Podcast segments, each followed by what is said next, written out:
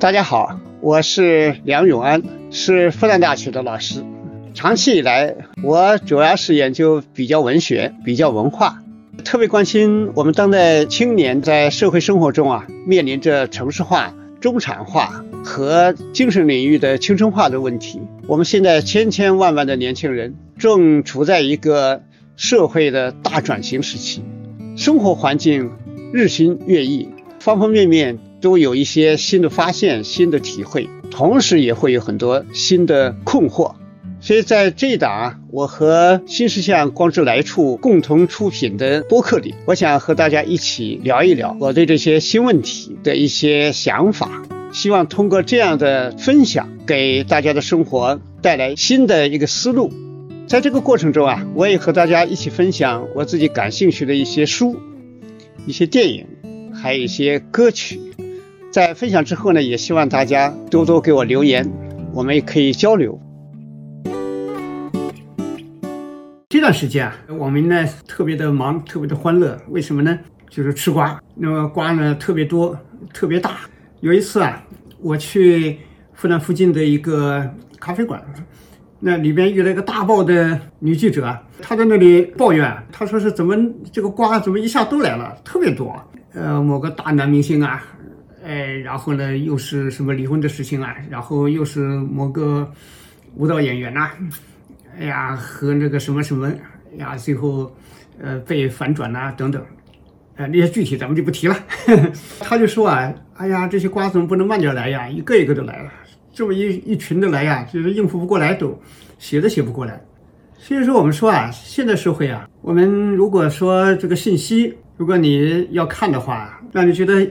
哎呀，非常的可笑，嗯，但是又喜欢看，那这样的情况就非常多。那么，在这么一个吃瓜的大环境里边，那我不知道大家对这些瓜有没有吃到啊，有没有了解？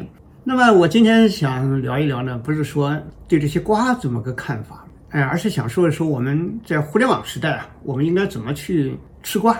就在我们今天的社会生活里边，大家都很忙。有一种非常强的一种对于娱乐的需求，那可以放松一下，那可以看看戏，看看热闹。因为社会啊，为什么说我自己我的那个微信上的签名就是热爱大地？什么叫热爱大地呢？不是说这个大地一切都让你喜欢，大地上啊有沙漠啊，有雪山呐，有方方面面的，有湖泊，有大江啊，有啊有草原呐。啊有海洋五五花八门的，非常丰富。我们的人类啊，就是在这么一个丰富的大地上成长起来的。不管你喜不喜欢它，其实我们都要有一种大地的品质，就接纳这个大地上的一切。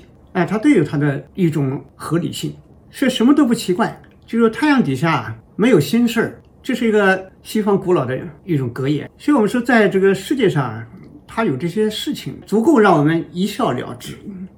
那么这也是很好。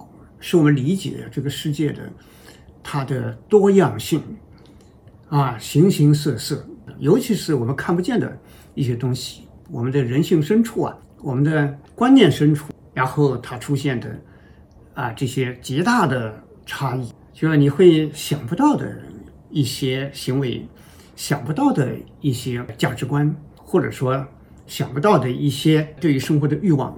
随着瓜的出现啊，是我们。理解社会、理解世界的，特别是理解人类啊，这个人类确实是太多样了，太复杂。那么通过这些这些瓜的出现啊，你可以更好的体会我们这么一个庞大的七十多亿人的一个世界，它的一些样态，说这个是很好的。这是从我们的日俗生活来看是这样。从另外一方面来看呢，呃，尽管我们现在这些瓜大部分都在娱乐界啊。啊，在这些方面，其实它带动出来一个效果的，就是说我们在社会生活里边，我们从社会学角度看，特别是从信息学角度看，我们在传统的封建社会，它有一个基本的原理，就社会信息的分布啊，它是瀑布型的。什么叫瀑布呢？就是上面一个大瀑布，然后下面到了一个台地，就在一个山很高很高，到那个地方呢，它又分成了，比如说分成了四股，哎，然后再往下面呢，比如说分成了十股。那再往下面分成了更多。那么传统社会为了实现对人的一种思想控制啊、行为控制啊，或者文化控制啊。那么这个时候呢，他就会把什么样的人可以知道什么信息，什么样的人不让你知道什么信息，他就有一个这种所谓的分级，然后分流，然后呢，让不同的人拥有不同的信息。传统社会里面有这么一个结构。那么这个吃瓜呢，实际上是网络社会的一个特点。网络社会呢，它有个后现代的特征，就是它是所谓的去中心的，是一个所谓的世界是平等啊，一个人和信息之间的。这么一种贯通性，那它要快速的多，所以这也是我们全球化里边推动的，通过这种信息的快速的平面的传播，推动的某种民主化的过程。它打破原来那种信息传播结构的那种瀑布啊，那种分流化的那么一种分布。大众文化它有时候也有这么一种所谓的狂欢背后，它也有一种民主化的内核。所以这个还是我们要看到。它带有某种进步性，一个典型的代表啊，就是那个美国有一个网站叫德拉基报道，这个是一九九五年创办的。一九九五年，我们知道是互联网发展的一个相对的说比较蓬勃，但是远远比不上我们今天当时的基础建设啊，信息一些通信网站等等，不能跟今天比。但是已经是信息化、全球化、信息社会的。一个很大的一个推动了，但是这个德拉吉报道啊，他不一样。就这个人呢，他实际上原来是在一个公司打工的。那么他回到自己驻地呢，经常看到一些什么小猫小狗的事情啊，啊杂七杂八的事情啊等等，这些大媒体都不报道的。结果这个，哎，这个德拉吉他搞了个小网站，就专门发布这些东西。哎，没想到这个东西呢，大家一看，本来是个空白呀，本来。不足一提的、不值一提的事情，被他这么一报道，还蛮有趣的。好了，结果你像包括那个合众社，怎么开始就买他一年两万美元买他的这个信息？但他有个特点，就是他听到什么，啊，觉得很有意思，他就会不经过传统媒体那种审查，直接就发出去。所以他是有两件事儿，哎，结果比较轰动。那一个呢，就是报道了美国当时总统克林顿和那个。白宫实习生就是莱文斯基的那个性丑闻，哎呀，这一下子很轰动。还有一个就是那个，就英国查尔斯王子他的那个前妻啊，戴安娜王妃，在隧道里边交通事故去世，那这也是他最先报道的，所以他开创了两个世界的第一。所以这个人呢，就是他开创了一种模式，他的信念呢，就是说，一个信息传出去，相信不相信啊？呃，到底真实不真实？这个呢，由接受者来决定，而不是由发布者来决定。所以他这个模式啊。是完全颠覆了传统的这个新闻传播的那个基本的规则。大家呢，就文化文化界或者新闻界对他的评价是非常的两极化的。有的人认为他是开创历史，有一篇分析里边就说整个世界五百年之后啊，就是他去记录我们今天活着的当代的新闻人，可能只有这个就是这个德拉基可以被记下来，因为他开创了新的网络时代的这种即时性的。快速的传播模式，但有的人也觉得他的这个模式，那就有一种负面效果，就可能会出现失控，呃，出现那种信息本身的真实性，就是它的那种里边的，是不是具有呃那样一种完整性，那么有巨大的疑问。所以不管怎么说啊，其实我们今天这个全球化的世界啊，就这也是。一方面吧，就是作为一个平民，那他自己把信息通过这样的方式传播出去，那一般来说也是大众传播里边的一个很重要的一个变化。但是呢，我们并不是说啊，这个吃瓜啊就是一个呃特别好的事情，可以不加思索。因为这里面我们说，在这个世界上，我们任何人做一件事情，包括传播信息的人，他都有各种各样的动机。那尤其是一些呃，比如说自媒体啊，呃，新媒体。它这里边呢，是不是还有一些，比如说资本啊背后的推动啊，或者说流量的追求啊等等？那么我们作为一个现代社会的个人来说，我们从总的来说是信息处在这个信息不对称的这么一个位置，因为你也不在原发地，也不在事件的这种起源地，所以只能靠这个媒体，呃，来这个通过上网来看到。那么在这个传播过程中，到底有什么变化？有什么渲染？有什么失真等等？哎，这个都是你完全不能掌握的。我印象很深呐，我是呃读大学的时候去黄山，一个人去，在山下就听说一个消息，说在天都峰那个地方啊摔死了三个人，就下那个天都峰，知道，它上面那个越是到顶的时候，特别的险峻，有的地方是攀着那个链子啊，呃往上爬。哎呀，我一听大吃一惊啊！再往上走的时候，快靠近天都峰，他们说不是这样，只摔死了一个人。等到再往上的时候，到了天都峰下面一打听呢，说一个人也没死，一个人都没受伤。为什么呢？说有个女孩子下这个天都峰抓那个链子往下爬的时候，那一脚没踏实，然后她就大叫一声，惨叫一声，啊的一声，哎呀，好多人都听到了。其实呢，她的手还紧紧地抓住上面那个铁链子，脚呢只是虚空了一下，然后他迅速的又调整，一边叫一边调整，然后站住了，后来还安全的下来了。但这个啊，我们说三人成虎啊，就是信息传播里边这种三人成虎的现象是非常多的。所以最后你得到的这个信息，哎，到底靠不靠谱啊？是不是真实的？或者说只是一面之词，你是完全不知道。但是为什么很多人喜欢吃瓜呢？也没什么，就是喜欢，也需要。哎呀，自己看热闹不嫌事大啊，觉得很有意思啊。看着你平时那么光鲜的明星啊，原来是这个样子啊，觉得特别的有意思啊，很过瘾呐。也就是说自己需要这个瓜。就看他什么时候出现，可能有时候心里面还盼望更大的瓜啊，巴不得平时多么著名的一个什么，哎呀，怎么还没出丑闻？所以有时候我们就是在社会心理，我们自己的个体心理学来说，都是有这么一个规律的，就是我们在公共舆论里边，实际上有时候盼望的是自己喜欢的东西，要听到的东西，所以最大的需要还在自身，而不是说我们对这个世界啊。啊，有什么特别的一种兴趣？我们要去看这个世界里面的来龙去脉、前因后果啊，然后我们去追究这个世界的真相。往往不是这样。所以，美国著名的请评论家，也是一个非常著名的关于新闻的非常大的那这么一个理论家吧，就是李普曼。李普曼他有本书很值得一读，就是《公众舆论》。他一开始就讲清楚，说实际上公众舆论。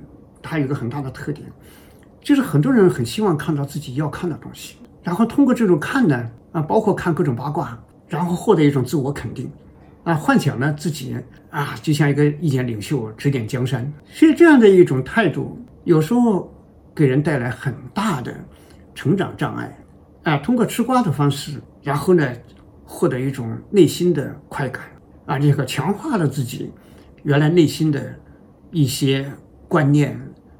啊，等等，也获得一种莫名其妙的优越感，包括这种道德优越感呐，文化优越感啊，觉得搞了半天，哎呀，你那么厉害，搞了半天，你啊，原来你也是这么回事啊，啊，如何如何？其实这个啊，就是这个吃瓜，有时候呢，对自己啊没什么好处，因为人的生命，尤其是在年轻的时代，特别的宝贵，哎，他最最重要的事情是成长。这个成长呢，就让我们的思想更加的有一种延展，让我们对这个世界的观察更加的丰富，然后不断的使我们自身有所扩大。那么简单的吃瓜啊，就哈哈哈娱乐一下，然后自己不知不觉，哎呀翻来看去啊，时间也度过了，然后觉得自己很愉快啊。但这过程里面自己其实啥也没得到，而且呢，相反，那好像。无形之中啊，它包含着某种自我肯定。我们说，看到一个，比如说一个大明星一下子出了个什么事儿了，哎呀，然后社会一边倒的都在批不停的批判他，啊，这样，这这当然是我们要维护社会的啊这种良好的一种文化发展、社会发展、价值发展，这都是应该的。但是另外一方面，如果我们稍微的思索一下，我们也会知道，这些所谓的明星吧、名人吧。其实也不容易，也曾经是经历过很多艰苦，一个专业化的过程还是很难很难的。所以呢，这时候也是有某种叹息吧。所以就不是说我们就哈哈哈笑一阵。如果是能够这样的去深度的去面对这个瓜的话，哎，那就有质量了。那么就会提供一个反思的机会，提供了一个我们自身对生命啊更加深切的理解的这么一个契机。要达到这一点，其实也不容易，因为。它首先要求你要形成一个良好的习惯，就是看到任何一个瓜，你的第一反应应该是什么呢？就是渴望更多的事实。从我们人类他的一个社会交往行为来看，就是它其实有一个最基本的东西，就是我们说传播一个东西的时候，里面混入了大量的判断，大量的啊那种观点。就一个人在传播一个东西的时候，他必然就有很多很多他自身的一种价值观、世界观啊、人生观等等都会混在里面。但是我们要去真正吃瓜的话，第一步就是要摸清事实，就是有瓜必有藤。它是怎么出来的呢？它到底是怎么回事？当事人这么说，那另外的人怎么说？相关的人怎么说？这面怎么说？对立面怎么说？首先，你要第一反应，你是要安静，应该是先渴望一下，等一等，从第二反应、第三反应，然后呢，看一看这个事情到底是怎么回事。所以，这就是信息社会我们必须有的一个品质，这样你才能获得有效的信息。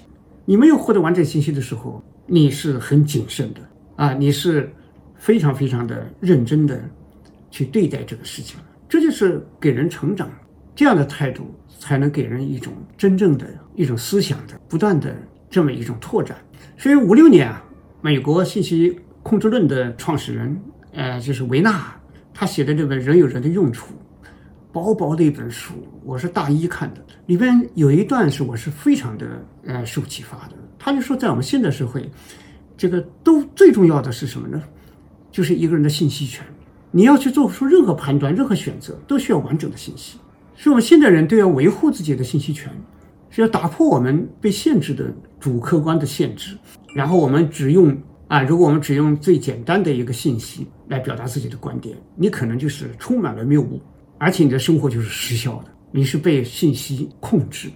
所以，我觉得这个就是我们面对任何一个所谓的瓜的时候啊，要等一等啊，要看一看，要等到一个更完整的一个信息。把一个事情啊复原出来，要不然的话，你就是一个不断的被吃的瓜。因为我们可以看到这些年来那么多社会新闻里边反转的那种例子太多了。你比如说成都那边前几年啊，一个一个男的追一个女的车，追上去之后拉开车门把她揪下来暴打一顿，全网络愤怒的谴责他，这当然愤怒了。你这样欺凌一个女性，仗着你人高马大啊，然后把人家踢成踢伤了而且，都踢进医院去了。肯定是愤怒啊！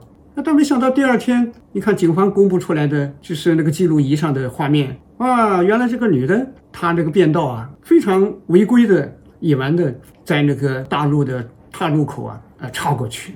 后面一家三口啊，那个男人带着他的妻子和他的孩子，那真是太危险了。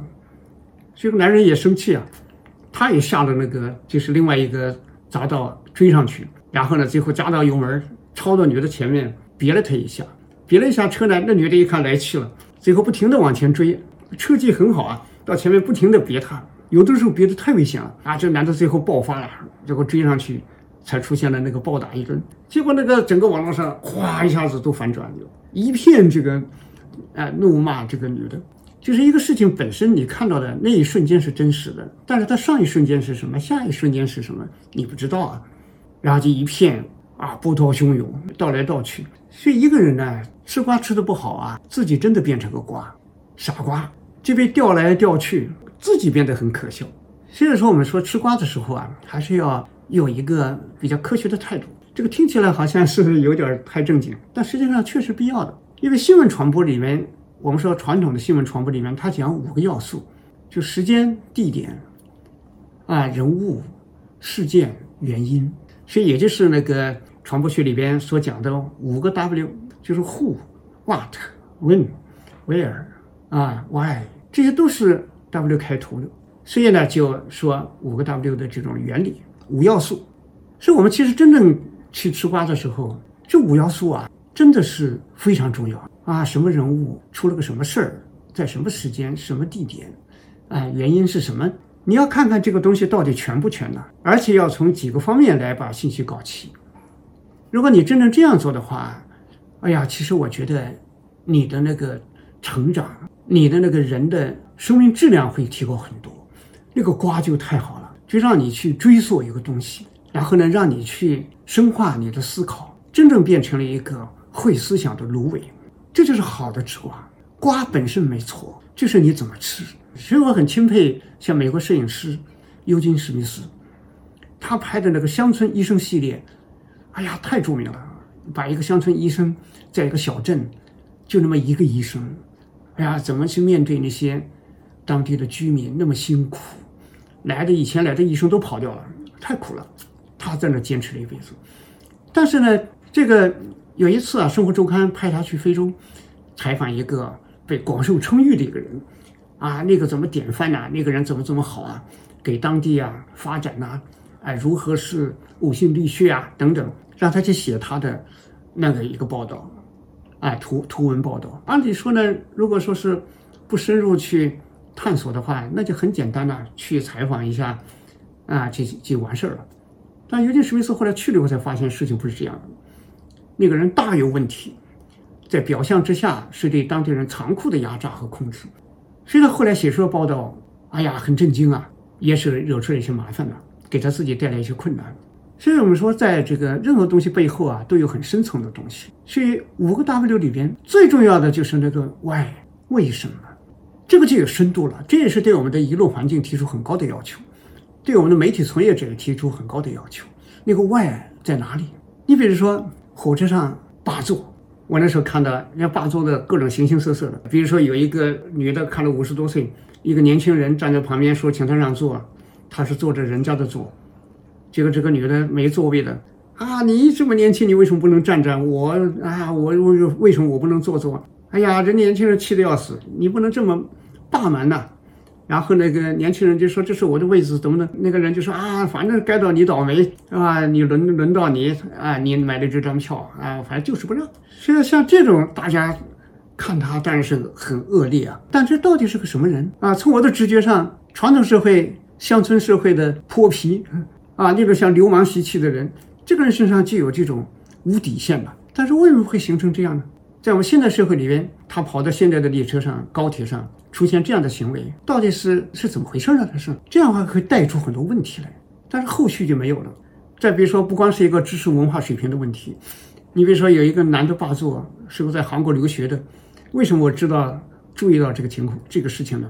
因为他还是个博士生啊，那个学校我在那教过书，是一个那个学校的这个大学的博士生，为什么死活的坐在那不让啊？就说瘫在那里啊，就是不让。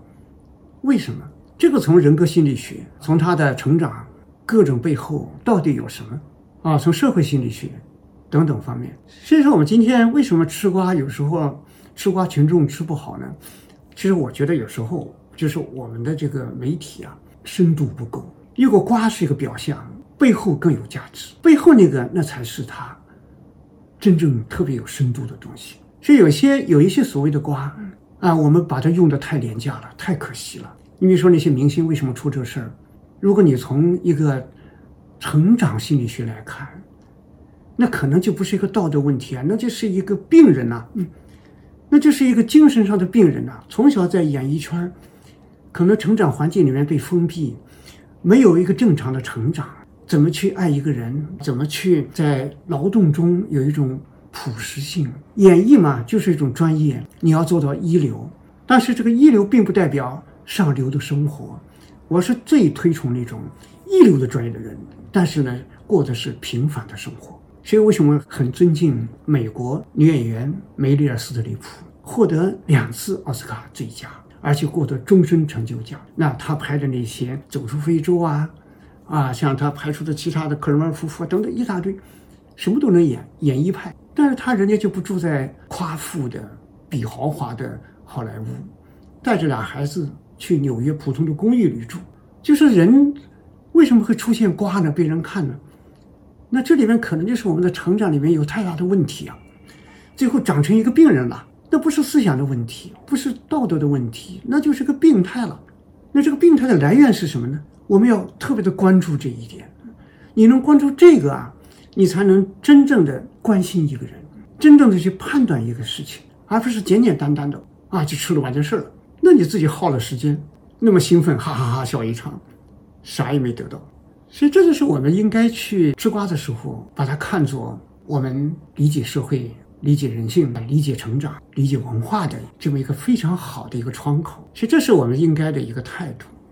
所以从这个过程里面呢，因为你这样吃的话，你就有自我反思了。我经常会想，吃瓜的人，如果你也是那个被吃的那个明星，在他那个环境里长大的，你是不是也会被吃呢？是这样，反过来一想的话，人生各种诱惑、各种欲望、各种各样外部对你的带动啊，你是不是有能力去以一种美好的一种心态去生活？啊，这就是我们说明代思想家王阳明他所谓的致良知啊啊，要去在内心深处啊去体悟。正念，所以吃瓜也是我们这一种文化实践。这个实践呢，其实就是我们去去坚持自己的正念啊，通过这些吃瓜，去治良知，吃出一种积极的精神来，吃出一种我们成长的力量。所以我觉得这个就比较好。所以有的人，我觉得他并不具备好的吃瓜的品质，他就是好像因为可能人比较单一啊，啊就觉得这么一吃瓜很痛快啊，搞了半天你比我还低啊，我的道德比你好啊。所以这个时候呢，就有时候我觉得我们就在这个吃瓜过程中啊，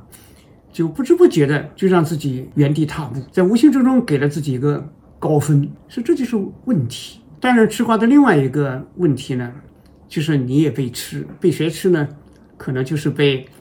故意传播瓜的人，要搞那个流量的人，被那个这种资本啊所诱惑、所推动，让这种追求流量的资本把你一网打尽，让你丧失自己的时间啊，也丧失自己的这种生命价值。所以我小时候看很喜欢的《木偶奇遇记》里边那个匹诺曹，你看他为什么后来被变成毛驴子了啊？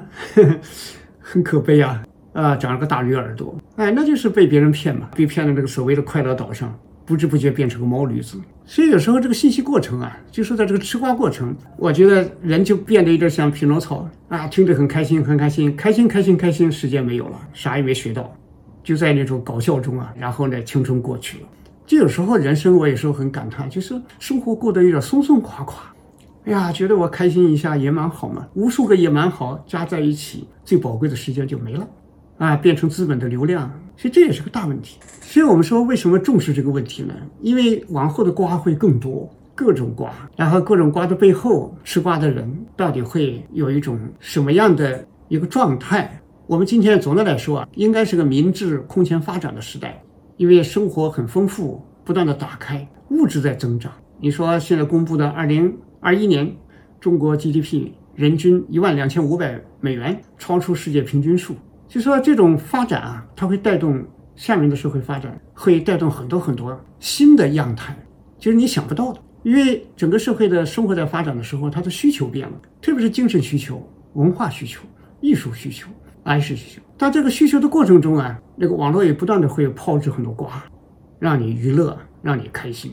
所以啊，古代社会很明白这一点。古代社会说“业成于勤而荒于嬉”，就说你整天用嘻嘻哈哈的态度去吃瓜，最后业没了。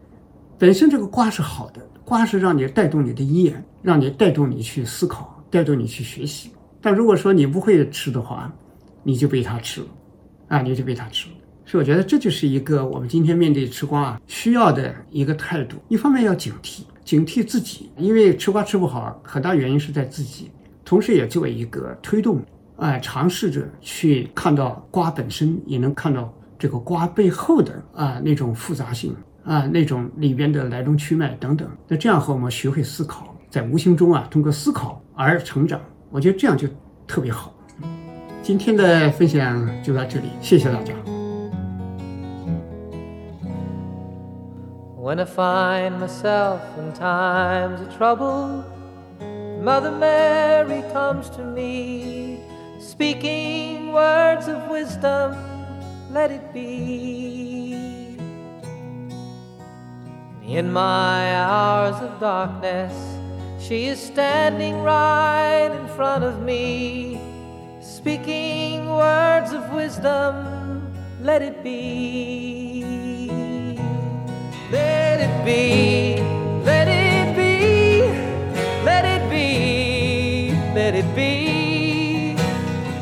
Whisper words of wisdom, let it be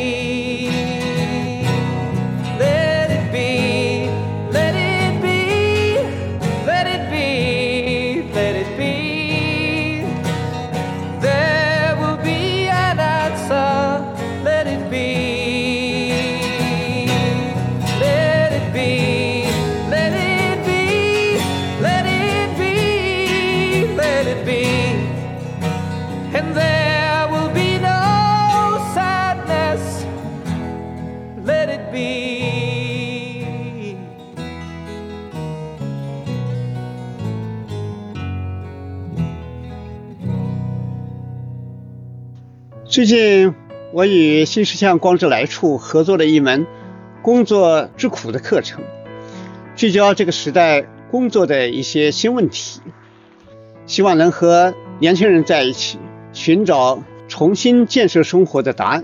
课程有三十节，如果大家对课程感兴趣，可以搜索“光之来处”公众号去看看。